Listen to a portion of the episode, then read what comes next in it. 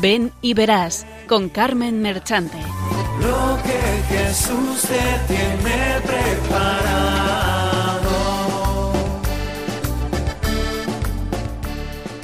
Benditos y alabados sean siempre los santísimos corazones de Jesús y de María.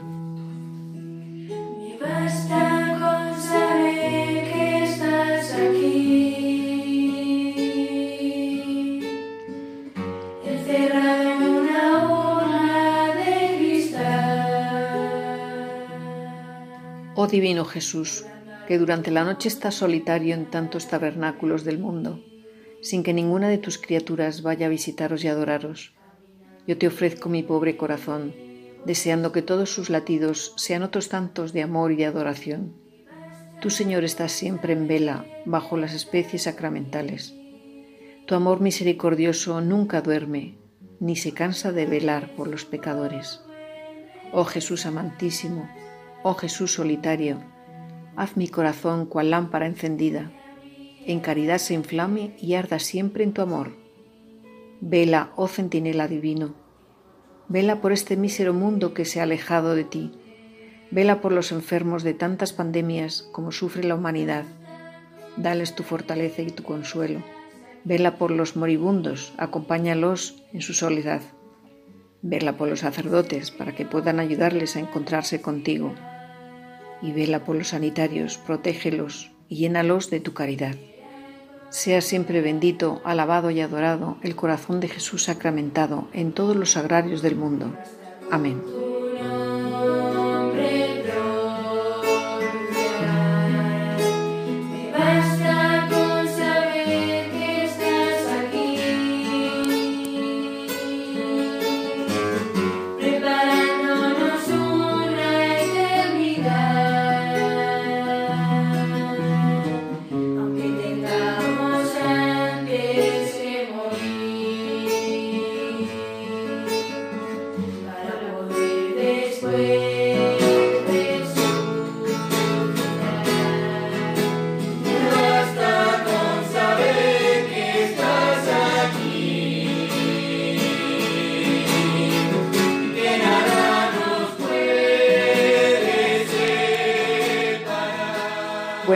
Amigos oyentes, sobre todo a los jóvenes.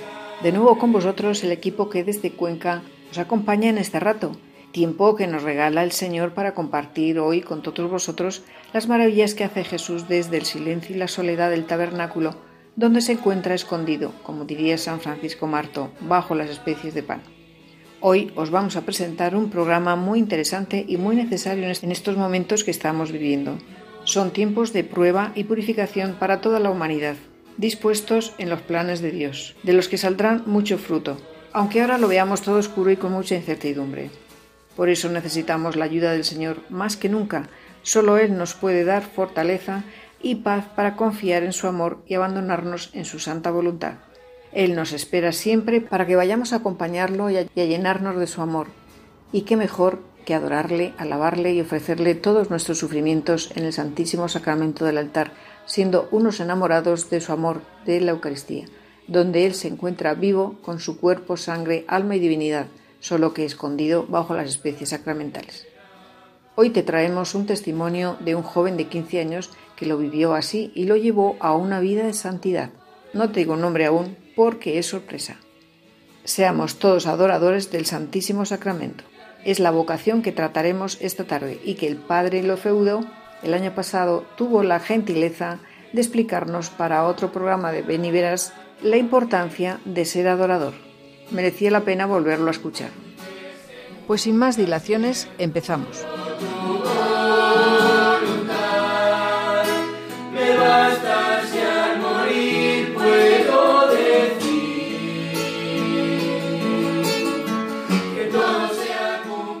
Presentamos el equipo que nos acompaña esta tarde.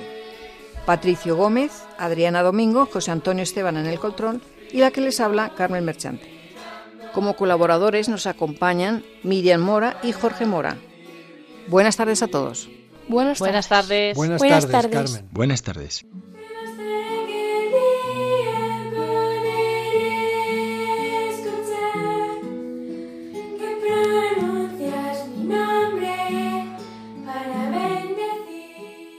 Y aquí va el sumario.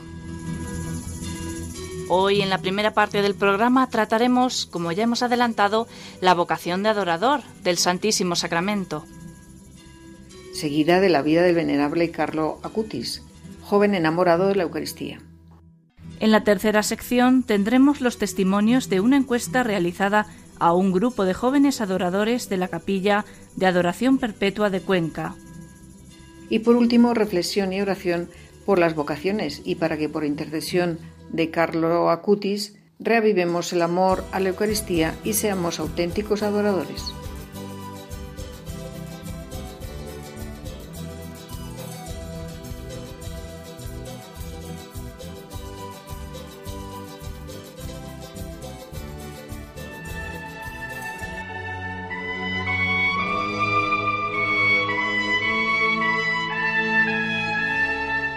Doctrina.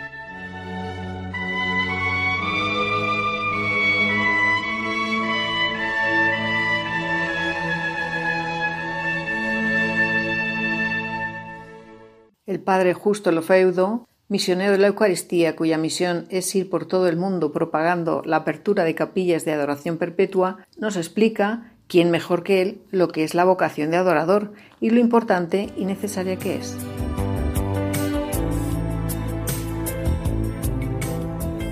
Muy bien, vamos a hablar de, la adoración.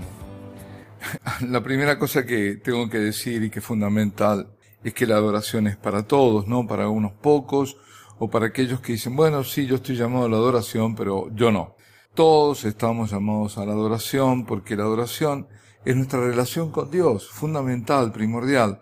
Todos tenemos necesidad de Dios, todos tenemos, hemos sido creados para, para adorar a Dios, para estar con Él, para, para bueno, terminar nuestra vida y, y unirnos a Él para toda la eternidad. Y por supuesto que eh, eso implica muchas cosas, muchísimo, yo no voy a hablar de todo eso, porque bueno, tenemos que llegar a la meta, no es que eh, la salvación es garantizada para todos, pero el que quiera, el que no quiera salvarse, claro, no se salvará, pero el que sí quiera, por supuesto que, que Dios lo salvará. Y para eso tenemos el Salvador, para eso tenemos la revelación, tenemos la iglesia, donde están todos los medios de, de, de, de salvación, en definitiva, los sacramentos, pero no voy a extender porque si no, ya ahí me iría, llevaría muchísimo tiempo. Vamos a hablar de la adoración, de empezar a adorar a Dios desde aquí, desde esta tierra. La adoración es para todos. Eh, a veces ponen como objeción que, que bueno, que hay que instruirse, que hay, sí, sí, es necesario, es importante, es ser consciente de a quién adoramos. Eh, ¿Y por qué adoramos? Bueno, adoramos porque Él es Dios y es nuestro Creador y nuestro Salvador. Y nosotros somos sus criaturas y también somos aquellos a quienes Dios ama tanto, que se encarnó, se hizo hombre como nosotros, para vivir como nosotros, para morir por nosotros, para darnos todo y, darnos ese amor que es un amor redentor. Pues bien, nos dio la madre, nos dio absolutamente todo. ¿Qué nos pide? Bueno, a, tu Dios, al Señor tu Dios adorarás y solo a Él darás culto, ¿eh? rendirás culto. Ese es fundamentalmente el primer mandamiento, de amar a Dios, de adorar a Dios. Y, y esto podemos hacerlo porque el hombre es capaz de Dios. Es decir, ¿Qué significa esto? Que el hombre es capaz de, comunicarse con Dios, de comunicarse con Dios. Y sobre todo, nosotros que somos eh, bautizados, tenemos el, hecho fundamental de que este bautismo impreso carácter no va a poder ser nunca eliminado y que a través de este bautismo Dios nos ha hecho sus hijos, hijos de adopción, hijos por el Hijo. ¿eh? Es el espíritu de filiación que hemos recibido. Entonces, la adoración es la primera actitud del hombre que se reconoce criatura ante su Creador. Por la adoración se exalta la grandeza del Señor, que nos hizo, que nos creó, y la omnipotencia del Salvador, que nos libra del mal. Es la acción de humillar el espíritu ante el Rey de la Gloria y el silencio respetuoso en presencia de Dios. Qué importante es el silencio, ¿no? Qué importante es el silencio en la adoración. Implica además la adoración reconocer con respeto, con sumisión absoluta, nuestra nada y que solo existimos por Dios. Todo esto que acabo de decir yo, no lo digo yo, sino que lo dice el catecismo, con la autoridad del catecismo.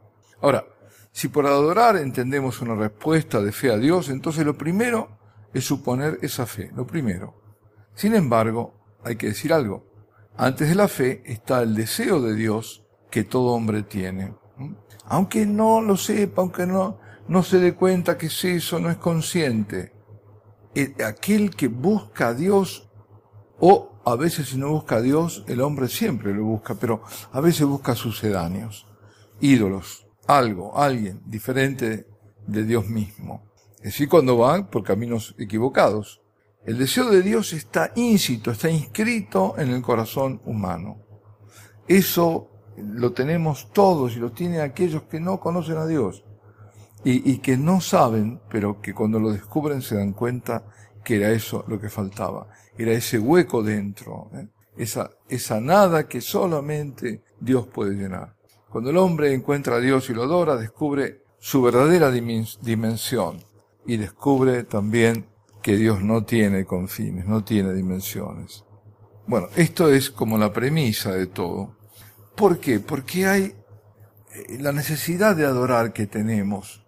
Eh, y es eh, necesario para nosotros para llenarnos y para nuestra vida, para que nuestra vida sea fructífera. El Señor dice en el capítulo 15 de San Juan, el que permanece en mí y yo en él, ese produce muchos frutos, porque sin mí nada podréis. Él hace la, la imagen de la, de la vid y los sarmientos. La vid, que, donde viene la linfa, por la cual se alimentan los sarmientos. Nosotros somos los sarmientos, Él es la vid. Y cuando se arranca el sarmiento la vid, muere.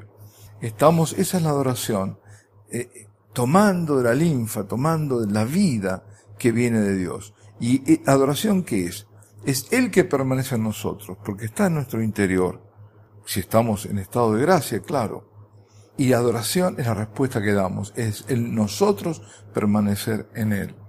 El, hombre tiene esa sed de Dios. Y esto lo dice el salmista, mi alma tiene sed del Dios vivo. ¿Cuándo podré ver el rostro de Dios? Sin embargo, sin embargo, queridos amigos, hay una sed mayor, la de Dios. Dios tiene sed del hombre. Dios busca al hombre y no deja de atraerlo hacia sí. Porque el mismo salmista, en este mismo salmo, que es el 42, dice, un abismo llama a otro abismo. Y lo podemos entender como el abismo infinito del amor divino que busca salvar al hombre y llenar ese deseo abismal que nadie más que Dios puede satisfacer. Es el deseo que todos tenemos de eternidad. ¿Quién quiere morirse? No, no parece la muerte como un absurdo, pues todos tenemos deseo de eternidad, deseo de belleza, deseo de bondad, deseo de justicia, deseo de verdad. Todo eso es la forma distinta que se manifiesta el amor, en la necesidad, perdón, que tenemos de Dios. Y la sed de Dios, la sed de Dios, se manifiesta en Jesucristo. Dame de beber, le dice el Señor a la samaritana. Tengo sed, dice el Señor, que es lo mismo en, otro mediodía, que es el mediodía del Calvario de la cruz. Tiene sed, sed de salvación de las almas, de que nos acerquemos a Él y que lo adoremos, que lo adoremos. Yo se lo decía a Santa Margarita María de la Coque. Tengo una sed infinita de ser amado y adorado en el Santísimo Sacramento. Pues la sed del hombre y la sed de Dios se unen, se juntan en la adoración. Es ahí donde nos unimos al Señor. La adoración, como decía el Papa Benedicto, no es un lujo, sino una prioridad. Por eso, queridos hermanos, estamos llamados a adorar. Y por eso insisto, no es solo para unos, es para todos. Todos estamos, hemos sido creados para adorar a Dios, para estar junto a Dios. Ese permanecer junto a Dios siempre es adoración. Porque Él es Dios y yo no soy Dios. Porque Él es mi creador, yo soy su criatura porque Él es mi Salvador y yo soy el objeto de su misericordia, porque Él es todo y yo soy nada, pero una nada que Él ama profundamente. Y desde su infinita majestad me está llamando acercarme y me dice, no temas, no temas, no temas. Ven a mí, que estás agobiado, yo lo sé, que estás fatigado, que, que la vida se te viene encima a veces, pues yo soy tu solución, yo soy tu consuelo, yo soy tu salvación, yo te reconfortaré y nadie más que yo. Eso nos dice el Señor. Y eso lo dice desde el Santísimo Sacramento, donde está expuesto, donde nosotros vamos a encontrarlo. Por eso, eh, yo apelo a todos y abogo también para que hagáis adoradores, esos adoradores que busca el Padre en espíritu de verdad, porque son los adoradores que adoran el Hijo. ¿Y dónde lo adoran el Hijo? Donde el Hijo está. ¿Y dónde está el Hijo presente? En la Eucaristía. Ahí está. Y ahí vamos nosotros a adorarlo. Y de ahí recibimos los frutos que Él promete. El que permanece en mí y yo en Él, ese produce muchos frutos. El que permanece en mí y yo en Él, tiene la vida eterna, dice el Señor. Y esa vida eterna viene de comer su carne y beber su sangre. Viene de la comunión, viene de la Eucaristía. Por eso, esta eh, adoración, eh, la adoración por empezar es, la misa, la misa es, adoración, es un acto de adoración. Pero, además, está la adoración cuando se expone Santísimo fuera de la misa. Pues esa adoración, por ejemplo, y la adoración perpetua en particular, es la que nos ayuda, la que nos hace que entremos más en el misterio, que podamos ahondar nuestra fe, que podamos eh, realmente comunicarnos y, entrar más en la intimidad con el Señor. Esa es la, adoración que, promovemos y que le pedimos a todos que se hagan propagadores, porque son gracias enormes. Eh, yo puedo hablar mucho, pero esto hay que vivirlo. Y además, eh, cuando se vive, uno se da cuenta cómo, a veces de a poco, sin que nosotros lo advirtamos, Dios nos va transformando. Y, y nos va transformando con gracia sobre gracia. Gracia sobre gracia. Sin que nos demos cuenta. Por eso, muchos se agobian porque dicen, bueno, pero yo qué hago en ese momento en que tengo que estar sin nada, sin decir nada. Bueno, sí. La primera cosa, primer consejo, relájate. Relájate. Sé tú quién eres. Ante Dios no, no vale ninguna ficción. Él nos conoce, sabe.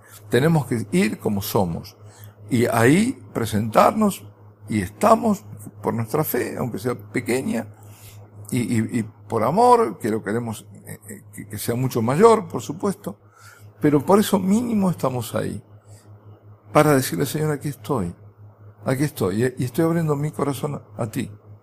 Estoy con toda mi pobreza, con toda mi desnudez. ¿eh? Como Adán que se supo desnudo. Nos, sabemos desnudos, pero no para ocultarnos de Dios. Todo lo contrario, para presentarnos a Dios. Para exponernos a Dios.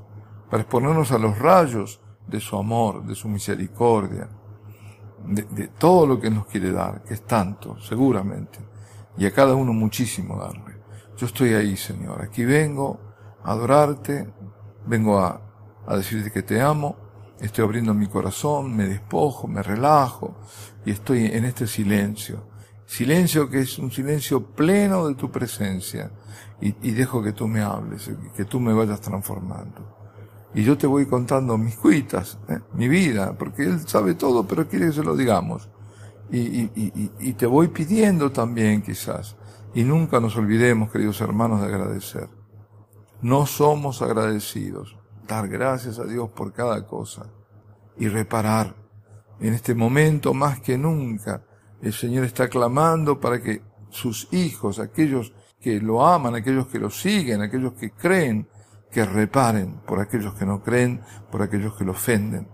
Porque la ofensa reclama la venganza, la, justicia de Dios. Dios es, el totalmente santo y no puede admitir el pecado. Sabemos de, sobra que ama al pecador, pero aborrece el pecado. Y por lo tanto, el pecado tiene que ser reparado. Y si no es reparado porque debe, debe hacerlo, tendrán que repararlo nosotros. ¿eh? Primero por nuestros propios pecados, seguramente. Y lo que sobre, por los pecados de los demás. Por eso, la Virgen buscaba en Fátima a los niños, ¿no? Eh, los pastorcitos, porque son en su inocencia, ellos eh, casi todo lo que ellos hacían era para reparar por los pecados de los demás. Pensemos en Jacinta, ¿no? también en Lucía y en, Francisco. Y así ha hecho en, tantas partes, y así hace con las almas víctimas, que están ofreciendo a Dios, se ofrecen, son los pararrayos, ¿no? Que están evitando que caiga el rayo de la justicia de Dios. Por eso también es importante la adoración y cada capilla de adoración. Son como pararrayos. Eso lo decía un sacerdote amigo que decidió poner la adoración perpetua en, el norte de Italia y dijo, yo vi que aquí en mi parroquia cayeron muchos rayos, es decir, familias destructuradas, familias divorciadas, eh, eh, eh, chicos con la, en la droga, es decir, eran todos rayos que caían. Y me dije, necesitamos un pararrayos y, y me llamó para que pusiéramos la adoración perpetua. Bueno, alabado sea Jesucristo, sea por siempre bendito y alabado. Le damos las gracias al Padre Justo Lofeudo por esta maravillosa exposición y esperemos que os animéis muchos a ser adoradores. La capilla de Adoración Perpetua de Cuenca os necesita y tantas otras extendidas por el mundo entero. Vida de Santos.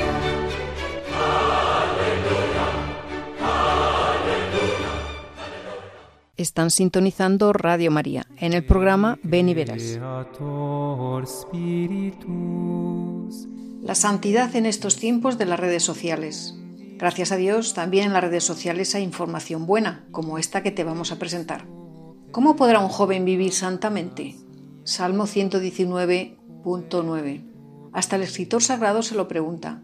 Seguramente tú te lo habrás cuestionado más de una vez. Y es que esta sociedad en la que nos ha tocado vivir Está llena de luces multicolores que nos tientan y nos seducen con promesas falsas. Y pensar en que en ser un joven santo, desear la santidad y luchar por vivir la pureza de, una vida limpia, libre para el Señor, parecería una utopía. Sin embargo, ¿quieres un ejemplo de que esto es posible? ¿Quieres ver cómo un chico de nuestros días puede vivir santamente? Y puede llegar a lo más alto en este camino de santidad, tan alto que el Papa Francisco acaba de firmar el decreto de aprobación del milagro que le lleva a la beatificación. Un muchachito de apenas 15 años, normal, alegre, juguetón, cariñoso, buen amigo de todos, apasionado por la informática, lleno de vida y de proyectos, pero además enamorado de la Eucaristía, con una tierna devoción a la Virgen, con un celo evangelizador arrasador te presentamos a Carlos Acutis, un santo posmoderno, un santo que nos enseña la santidad en los tiempos de las redes sociales, alguien que en su tiempo puso de moda la santidad, un chico que supo dar el salto de la computadora, del ordenador, al paraíso. Carlo Acutis nació el 3 de mayo de 1991 en Londres, Inglaterra, donde vivía su familia por motivos laborales. Años más tarde se trasladaron a Milán, Italia. Hizo su primera comunión a los siete años. Ya desde esa edad mostró un constante amor profundo por la Eucaristía. Declararía para él era su autopista hacia el cielo. Iba a misa y rezaba el rosario todos los días, impulsado por su devoción a la Virgen María, a quien consideraba su confidente. También daba clases de catecismo a los niños y ayudaba a los más necesitados. Su madre, Antonia Acutis, declaró en varias ocasiones que era un muchacho experto con las computadoras. Leía textos de ingeniería informática y dejaba a todos estupefactos, pero este don lo ponía al servicio del voluntariado y lo utilizaba para ayudar a sus amigos. Su gran generosidad lo hacía interesarse en todos, los extranjeros, los discapacitados, los niños, los mendigos. Estar cerca de Carlo era estar cerca de una fuente de agua fresca. Respecto a su fe, la madre decía, mi hijo, siendo pequeño y sobre todo después de su primera comunión, nunca faltó a la cita cotidiana con la Santa Misa y el Rosario, seguidos de un momento de adoración eucarística. Su intensa vida espiritual lo llevó a crear lo que algunos llamaron el kit para hacerse santo, integrado por seis actividades, la misa, la comunión, el rosario, la lectura diaria de la Biblia, la confesión y el servicio a los demás. Acutis también desarrolló un especial talento por la informática y fue considerado un genio por los adultos que lo conocían. Creó exposiciones virtuales en Internet sobre temas de fe como la de los milagros eucarísticos en todo el mundo. Lo hizo cuando tenía 14 años. Esa exposición se ha difundido mucho y se ha usado con profusión para difundir el interés por los milagros eucarísticos. Todavía hoy se puede consultar a través de Internet en la web la exposición de los milagros eucarísticos.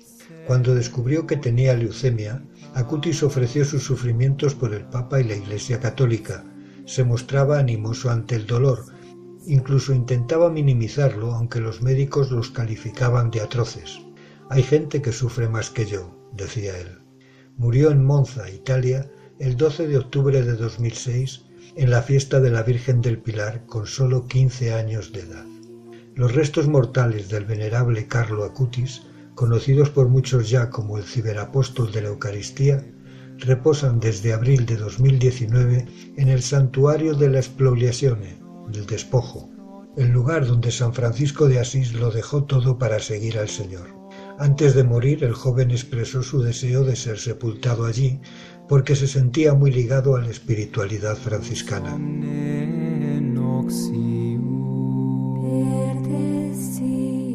El 5 de julio de 2018, el Papa Francisco firmó el decreto que reconoce las virtudes heroicas del adolescente, constatando oficialmente que vivió de manera heroica o sobresaliente las virtudes teologales de fe, esperanza y caridad.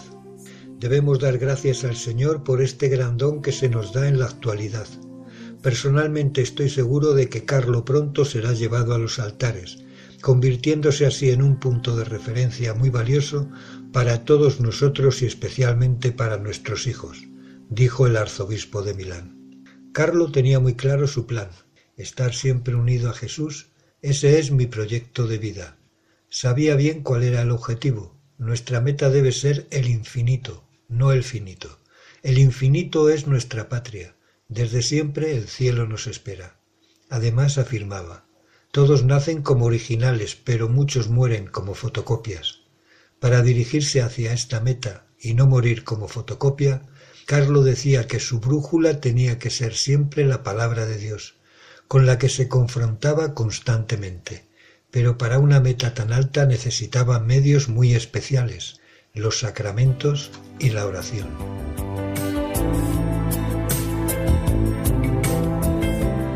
El libro en italiano Un genio de la informática en el cielo, la biografía del siervo de Dios Carlo Acutis, del autor Nicola Gori, con la colaboración de Monseñor Gianfranco Poma y de la Madre Anna María Canopi, recoge su hermoso testimonio de santidad. Pese a su corta vida, Carlo Acutis fue capaz de captar la belleza de la santidad que buscó en lo íntimo del alma, donde la voz de Dios nos llama a confiar en el Espíritu que da la sabiduría para discernir el camino a seguir, incluso en el plano digital. Entendió que la santidad no consiste en ocupar un puesto en un nicho, sino en la búsqueda diaria de la felicidad, en el deseo de donarse sin recompensa, huyendo de la tentación de convertir la vocación en un rol, la vida cristiana en un hábito, señala Monseñor Eduardo Viganó, quien fuera prefecto de la Secretaría para la Comunicación de la Santa Sede, autor del prefacio del libro. La enfermedad, una leucemia fulminante, lo sorprendió muy temprano, pero Carlo unió su propia cruz a la cruz de Cristo, mostrando una valentía sobrehumana y una fe que le llevó a ofrecer todos sus sufrimientos por la Iglesia y por el Papa. El heroísmo con el que afrontó su enfermedad y su muerte ha convencido a muchos que en él había verdaderamente algo especial, comentaría en una ocasión la madre del joven. Él siempre quiso tener cerca a Jesucristo. Lo vio en la enfermedad, en la gente de su entorno, en los necesitados, pero sobre todo en ese amor desmesurado a la Eucaristía. A los once años dejó escrito esto, Cuantas más Eucaristías recibamos, más nos pareceremos a Jesús, y ya en esta tierra disfrutaremos del paraíso. Esta pasión le llevó a investigar siendo niño todo lo relacionado con la Eucaristía, especialmente los milagros eucarísticos, y finalmente logró involucrar a sus padres para que le acompañaran a todos los lugares del mundo en los que se hubieran producido milagros de este tipo reconocidos por la Iglesia. Tardó dos años y medio, pero consiguió visitar todos y documentarse sobre ellos. Y como además era un experto informático brillante, puso su talento para crear una página que recopilaba todos los milagros e informaba detalladamente de cada uno, algo que no existía hasta ese momento y que diez años después de su muerte sigue siendo consultada por laicos y también religiosos. De hecho, el prefecto de la Secretaría de Comunicación, Monseñor Viganó, ha abierto la posibilidad de que algún día este joven pueda ser el patrón de Internet. Su obra ha ayudado a miles de personas. Con ellos también se creó una exposición que ha visitado ya los cinco continentes, miles de parroquias, los principales santuarios marianos del mundo y más de cien universidades de Estados Unidos.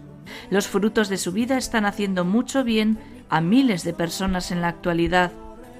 La postuladora para la causa de los santos de la diócesis, Francesca Consolini, afirmaba que Carlo había entendido el verdadero valor de la vida como don de Dios, como esfuerzo, como respuesta a dar al Señor Jesús día a día en simplicidad. Su fama de santidad se ha disparado por todo el mundo, de manera misteriosa. Alrededor de su vida ha sucedido algo grande, ante lo cual me inclino, confesaba a Avvenire Monseñor Ennio Apeciti, jefe de la Oficina para la Causa de los Santos de la diócesis milanesa. La vida de este joven que va camino de los altares ha ayudado a muchos a descubrir el amor de Dios desde bien pequeño y el don de la Eucaristía, uniendo a católicos de todos los países.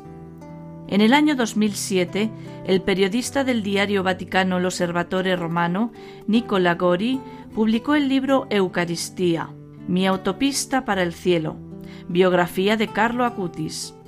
Y en el 2016 presentó el texto Un genio de la informática en el cielo, biografía de Carlo Acutis. Carlo Acutis, un joven como tú, pronto será beato llega la iglesia de los niños santos. Gran alegría de los padres, de sus jóvenes devotos y de toda la iglesia. Así, el niño enamorado de Jesús Eucaristía pronto será beato, tal como había profetizado San Juan Pablo II. Los pequeños serán los nuevos santos y profetas de una iglesia llena de fe y esperanza. Oficina de prensa del Vaticano, el Santo Padre recibió el 21 de febrero de este año 2020 al prefecto de la Congregación para las Causas de los Santos, Cardenal Angelo Vecchio, y firmó los decretos que reconocen tres martirios, cuatro virtudes heroicas y tres milagros, entre los cuales se encuentra el de Acutis. Monseñor Domenico Sorrentino señala una feliz coincidencia. Es bueno que la noticia llegue mientras nos preparamos para la fiesta del cuerpo y la sangre del Señor el joven Carlos se distinguió por su amor a la Eucaristía que definió su viaje al cielo. También subraya la feliz noticia para la Iglesia en Italia que en el contexto de la pandemia la noticia es un rayo de luz en un periodo en que estamos luchando en nuestro país contra una grave situación sanitaria, social y profesional. En los últimos meses nos hemos enfrentado a la soledad y a la distancia, experimentando el aspecto más positivo de Internet una tecnología de la comunicación para la que Carlo tenía un talento especial, hasta el punto de que el Papa Francisco en su carta Christus Vivit, publicada el 2 de abril de 2019, se dirigió a todos los jóvenes del mundo presentándolo como un modelo de santidad juvenil en la era digital. Esta beatificación, continuó el obispo, atraerá aún más la atención del mundo de la juventud y será un estímulo para todos, el calvario por el que estamos pasando no debería hacernos caer. El amor de Dios puede convertir una gran crisis en una gran gracia. Necesitamos una creatividad nueva, fructífera y responsable para construir un mundo diferente, más bello y más unido. Debido a la pandemia, la fecha de beatificación se trasladó al 10 de octubre, como señala el cardenal Angelo Vecchio, prefecto de la Congregación para las Causas de los Santos, y resaltamos algunos de los detalles de la vida de santidad de Carlo que dicho cardenal ofrece en una entrevista del Vaticano. Impresiona la madurez de este chico. Desarrolló un maravilloso y ejemplar conocimiento de la fe. Era un niño enamorado de la Eucaristía y luego volcó su devoción también a Nuestra Señora. Era catequista, logró transmitir la fe a los niños no solo en la forma clásica de las reuniones, sino que también explotó los medios telemáticos. Así que este jovencito vivió su fe al máximo. Las palabras expresadas en sus últimos días también son sorprendentes. No quiero hacer el purgatorio, quiero ir directamente al cielo. A la edad de 15 años, un joven que habla así nos sorprende y creo que estimula a todos a no bromear con nuestra fe, sino a tomarla en serio. En tan solo 15 años de vida, Carlo Acutis había saboreado así el cielo en su dedicación a los demás, en su prisa por dar a conocer al mundo a través de las nuevas tecnologías la belleza de la palabra de Dios, así como el consuelo que proviene del rezo del rosario y el valor de la Eucaristía, su autopista hacia el cielo. Su beatificación tendrá lugar en Asís, lugar de su entierro, el sábado 10 de octubre a las 16 horas en la Basílica Papal de San Francisco. La noticia subrayó Monseñor Domenico Sorrentino, obispo de la diócesis de Asís, constituye un rayo de luz en estos meses en los que hemos afrontado la soledad y el distanciamiento experimentando el aspecto más positivo de Internet, una tecnología de comunicación para la que Carlo tenía un talento especial. Una beatificación, explicó el prelado, que será un estímulo para todos. La tristeza es la mirada dirigida hacia uno mismo, la felicidad es la mirada dirigida hacia Dios. Expresiones de una fe intensa y verdadera, saboreada en la tierra, en la plenitud de la vida de un niño de 15 años con el corazón abierto a Dios. Nota de prensa del Vaticano del 15 de junio del 2020. A su beatificación acudirán Dios mediante sus padres, un hecho realmente inusual, y su madre Antonia Salzano relata ahora más detalles sobre su hijo, su fuerte espiritualidad y también el hecho de que pese a sus enormes virtudes era un niño normal y corriente que iba con sus amigos, jugaba a la PlayStation y no era perfecto, pero amaba profundamente a Dios. Una de las primeras preguntas que puede surgir versa irremediablemente sobre ser la madre de un futuro beato de la Iglesia Católica. En una entrevista con el National Catholic Register, Antonia explica que tanto ella como su marido solo son instrumentos de Dios y a veces usa incluso los instrumentos más extraños. No me considero tan buena como lo fue Carlo, pero por supuesto hice todo lo posible para educar a mi hijo. Le dimos la libertad de vivir su fe y algunas buenas reglas morales, pero mi esposo y yo no necesitábamos darle mucho. Estamos muy contentos con la noticia de la beatificación, pero para ser sinceros esperábamos esto. Hace algunos años tuve un sueño con Carlo, quien me dijo seré beatificado pronto y poco después canonizado. Cuando se estaba muriendo en su última semana de vida, soñé con San Francisco de Asís, que es el santo patrón de nuestra familia, y me dijo, tu hijo Carlo morirá muy pronto, pero será considerado en un lugar muy alto de la iglesia. Entonces vi a Carlo en una iglesia muy grande, en lo alto, cerca del techo, y no lo entendí entonces. Por supuesto que ahora sí. Su muerte, su enfermedad, su corta vida, todo fue diseñado por Dios, él había elegido a Carlo como un ejemplo para los jóvenes de este periodo en la historia, relata la madre de este joven. Desde muy niño Carlo quería visitar las iglesias, entrar en ellas y saludar a Jesús en el sagrario, y su madre cree que sí que recibió gracias especiales. De hecho, Antonia Salzano afirma que su hijo no hablaba demasiado de esto, pero sí le dijo que cuando estaba frente a la Sagrada Eucaristía sentía su alma elevada de alguna manera. La sensación que este adolescente tenía muy a menudo, prosigue su madre, era como estar frente a una fuente que lleva su alma a lo alto. Decía que era como ser transportado. Cristo en la Eucaristía lo capturó. Sí, creo que Carlo tuvo visiones de Jesús y María, pero no les dio mucha importancia. Él lo tenía muy arraigado. Hubo un tiempo, sin embargo, que nos dijo que tenía una visión de mi padre, su abuelo, con quien estaba muy cercano, pero que había muerto, Nos dijo que su abuelo vino a él y le pidió que rezara por él porque estaba en el purgatorio.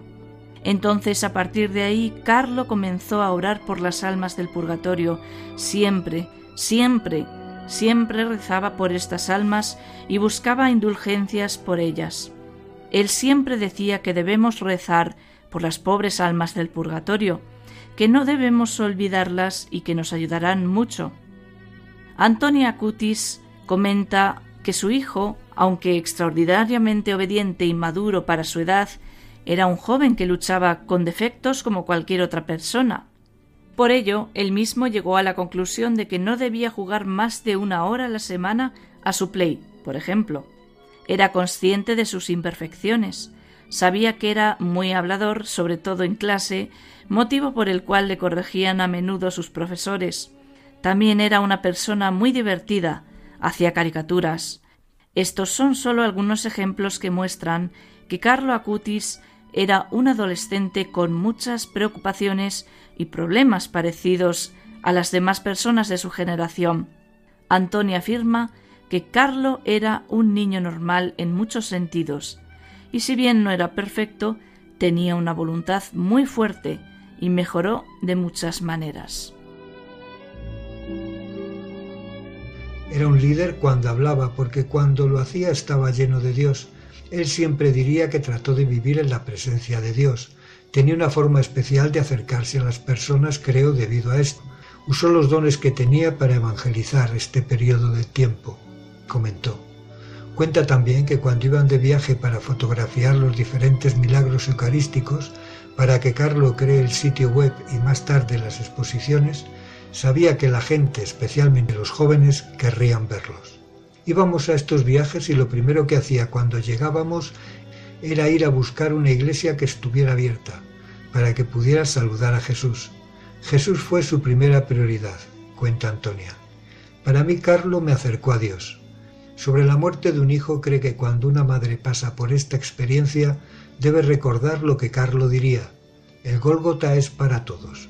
Nadie escapa de la cruz. Me convenció de esto. Si soy un buen católico, ¿cómo puedo tenerle miedo? decía él. Si solo mirara la muerte de mi hijo de una manera terrenal, no habría podido consolarme. Carlo me enseñó a mirarlo a través de los ojos de la fe. Fue la forma en que aceptó la voluntad de Dios, con una sonrisa, sin quejarse nunca. Estaba realmente centrado en Dios, y creo que este era su secreto, relata Antonia. La muerte es el comienzo de una nueva vida. Era la frase que decía este adolescente. Mamá, me gustaría dejar este hospital, pero sé que no lo haré con vida. Sin embargo, te daré señales de que estoy con Dios. Carlos sabía que su vida se había vivido plenamente. Él dijo, muero feliz porque no pasé mi vida desperdiciando mi tiempo en cosas que no agradaban a Dios. Siempre estaba tratando de sonreír, tratando de no quejarse. Cuando su médico le preguntaba si estaba sufriendo, él decía, sé que hay otros que están sufriendo más.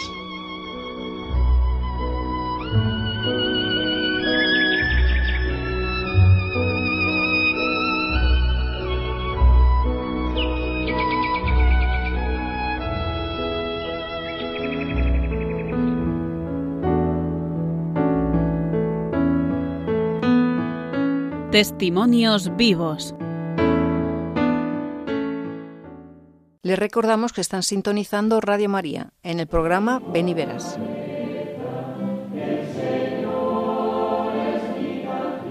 Seguidamente les ofrecemos los testimonios de un grupo de jóvenes adoradores de la Capilla de Adoración Perpetua de Cuenca que hace unos días nuestra compañera Adriana grabó para vosotros.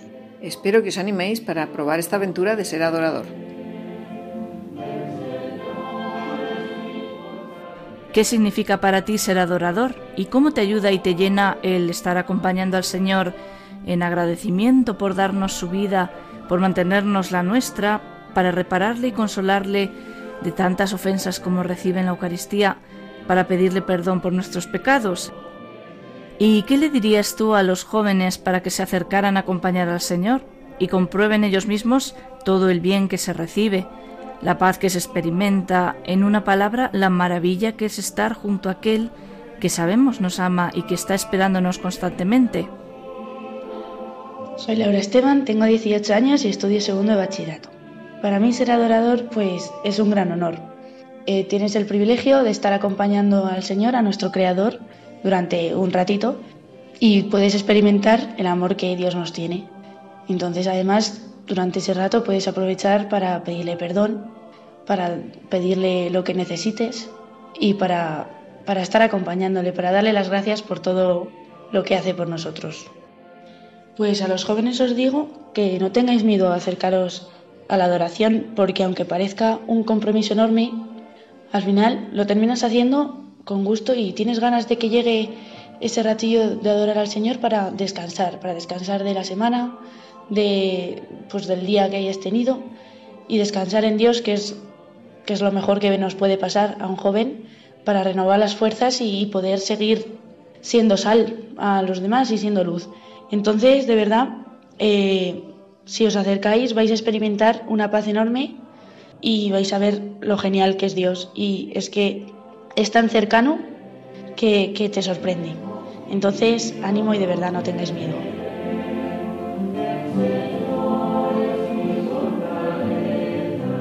Soy Álvaro, tengo 18 años y estoy preparándome para la selectividad.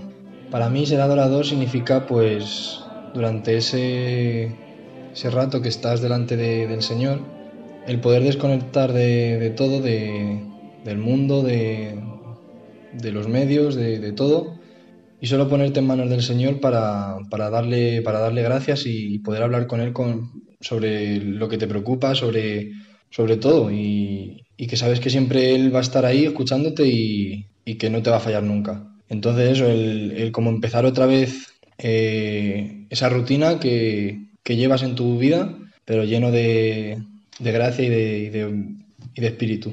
Y a los jóvenes, pues os digo que ánimo, que, que vayáis con, con, todas vuestras preocupaciones para, para dárselas a Él y que, que Él saque de, de ellas la, la, mayor alegría que, que puedan tener en, en, el fondo, aunque nosotros no la veamos. Que, que vayamos contentos y que, y que seamos capaces de, de dejar en, delante del Señor todas nuestras preocupaciones, todos nuestros miedos, nuestros anhelos, la, la causa de nuestra tristeza, todo, que, que, gracias a ello y dejándolo en buenas manos, que, que es Dios, pues, pues podremos ser un poquito más felices.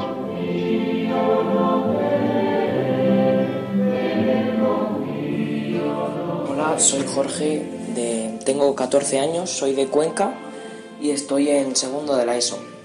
Para mí ser adorador es seguir a Cristo eh, de una forma más especial. La adoración eucarística en mi vida es vital para mí. Es sin duda la mejor hora de la semana.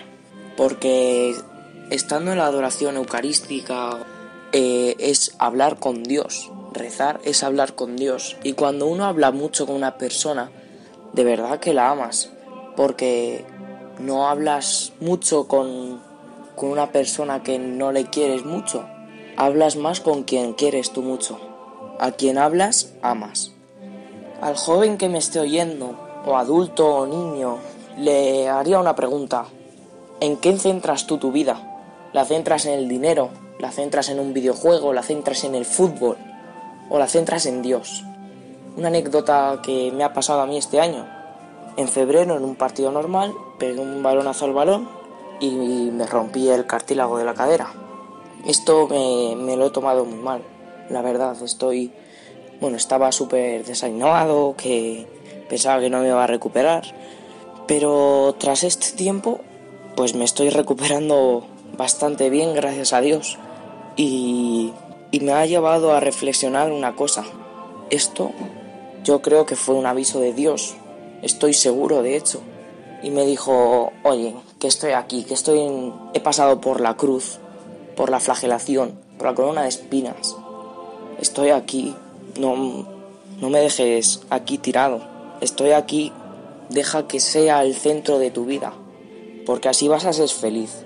Porque el fútbol no iba a ningún lado. ¿Para qué me va a servir jugar bien al fútbol? ¿O que se me dé bien un videojuego? ¿O ser el tío más forrado del mundo? Si después, cuando te mueras, vas a perder todo. Lo único que va a quedar es Dios. Lo único que va a quedar es amar a las personas.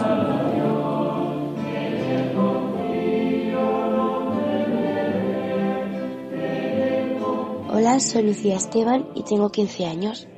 Soy adoradora de la Adoración Perpetua de Cuenca. Y bueno, para mí ser adoradora es tener la gran suerte de estar a solas un rato con Jesús. Y me ayuda mucho porque hay mucha tranquilidad y eso te llena de paz. Si, por ejemplo, tú, has pasado por un mal día o una mala semana, la adoración es un rato en el que todos esos malos momentos se te olvidan y te llenas de paz. Y entonces, pues bueno, eso está muy bien porque ya te, te cambia la cara, ya eres más feliz y ya, bueno, pues empiezas con más alegría la semana. Y ahí en la adoración, pues tú le puedes decir a Jesús, le puedes contar tus agobios, le puedes decir tus penas, pedirle perdón por lo que quieras o darle las gracias por todas las cosas que ha hecho por ti. Y eso está muy bien porque a veces lo mejor que puedes hacer es desahogarte con Jesús porque es un amigo que siempre va a estar ahí y que nunca te va a fallar. Entonces, pues bueno, yo os aconsejo a todos a que vayáis a la adoración perpetua porque se recibe mucho bien y te ayuda a, mm, a superar tus momentos de dificultad. Además, Jesús está siempre esperándonos y, y siempre está ahí en el sagrario para que vayamos a verle y vayamos a hablar con él porque Él siempre nos va a ayudar en todo lo que le pidamos. Entonces, pues nada, yo os animo porque de verdad que es una experiencia que ayuda mucho y está, y está muy bien.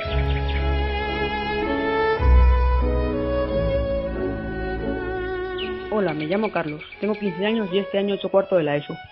Para mí, ser adorador es acompañar a Jesús de una forma más especial, ya que en la capilla me siento más cercano a Él. La adoración me ayuda a sentirme mejor conmigo mismo, porque estar acompañando al Señor es una forma de agradecerle todo lo que Él ha hecho por mí. Además de agradecerle y pedirle perdón por mis pecados, también hablo con Jesús para contarle todos mis problemas y alegrías, o le pido cosas, ya que Él es nuestro Padre y nos quiere tanto que siempre nos ayuda. Yo hago una hora de adoración cada semana, y os animo a todos los jóvenes a probar a hacerlo también, y así comprobar por vosotros mismos todos los bienes que se reciben de la adoración, y lo bien que sienta pasar un rato con Jesús. Pues muchas gracias chicos y chicas por vuestra aportación, que esperemos eh, sirva de impulso a otros jóvenes para acercarse al Señor y gozar ellos mismos de, de la maravilla de su amor manifestada en el Santísimo Sacramento. Muchas gracias.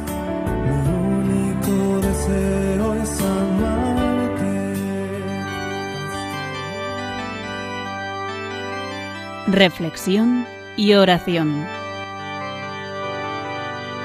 Rendido a tus pies, oh Jesús mío, te pido humildemente vivir para amarte, serte fiel. Mira que soy pobre, oh buen Jesús, soy débil y necesito apoyarme en ti para no caer.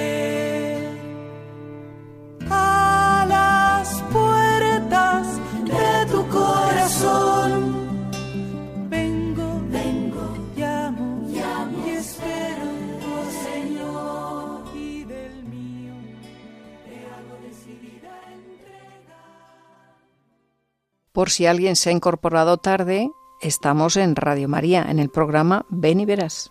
Y ahora les invitamos a que se unan con nosotros en la oración para pedir por las vocaciones y nos unamos cada vez más a, a Jesús Eucaristía, reparándole y consolándole pidiendo para que haya muchos adoradores.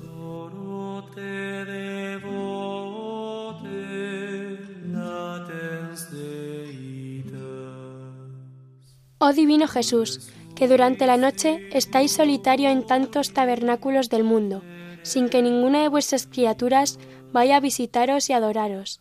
Yo os ofrezco mi pobre corazón, deseando que todos sus latidos sean otros tantos de amor y adoración Vos, Señor, estáis siempre en vela bajo las especies sacramentales. Vuestro amor misericordioso nunca duerme ni se cansa de velar por los pecadores. Oh Jesús amantísimo, oh Jesús solitario, haced mi corazón cual lámpara encendida, en caridad se inflame y arda siempre en vuestro amor. Vela, oh centinela divino, vela por el mísero mundo, por los sacerdotes, por las almas consagradas, las extraviadas, por los jóvenes, orienta su corazón hacia la radicalidad evangélica, capaz de revelar al hombre moderno las inmensas riquezas de tu caridad. Sea siempre bendito, alabado, adorado, amado y reverenciado el corazón sagrado de Jesús en todos los sagrarios del mundo. Amén.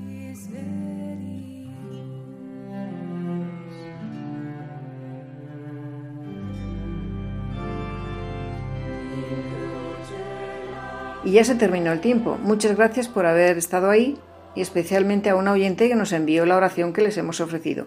Así que nos despedimos hasta el día 29 de julio, si Dios quiere. Como ven, este mes tenemos dos programas. Adriana nos recuerda ahora cómo se pueden poner en contacto con nosotros. Sí, Carmen, recordarles que pueden ponerse en contacto con este programa a través de la dirección de correo electrónico beniveras3 arroba radiomaria.es, beniveras3 con número arroba radiomaria.es y también pueden volver a escuchar y descargarse este y los programas anteriores a través de la sección de podcast de la página www.radiomaria.es que pasen unas buenas y santas vacaciones, acompañando y consolando a Jesús escondido, como diría San Francisco Marto. Buenas tardes y que Jesús sacramentado sea siempre su consuelo.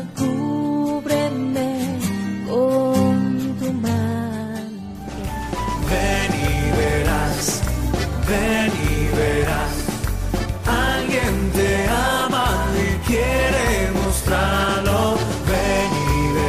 Ven y verás con Carmen Merchante.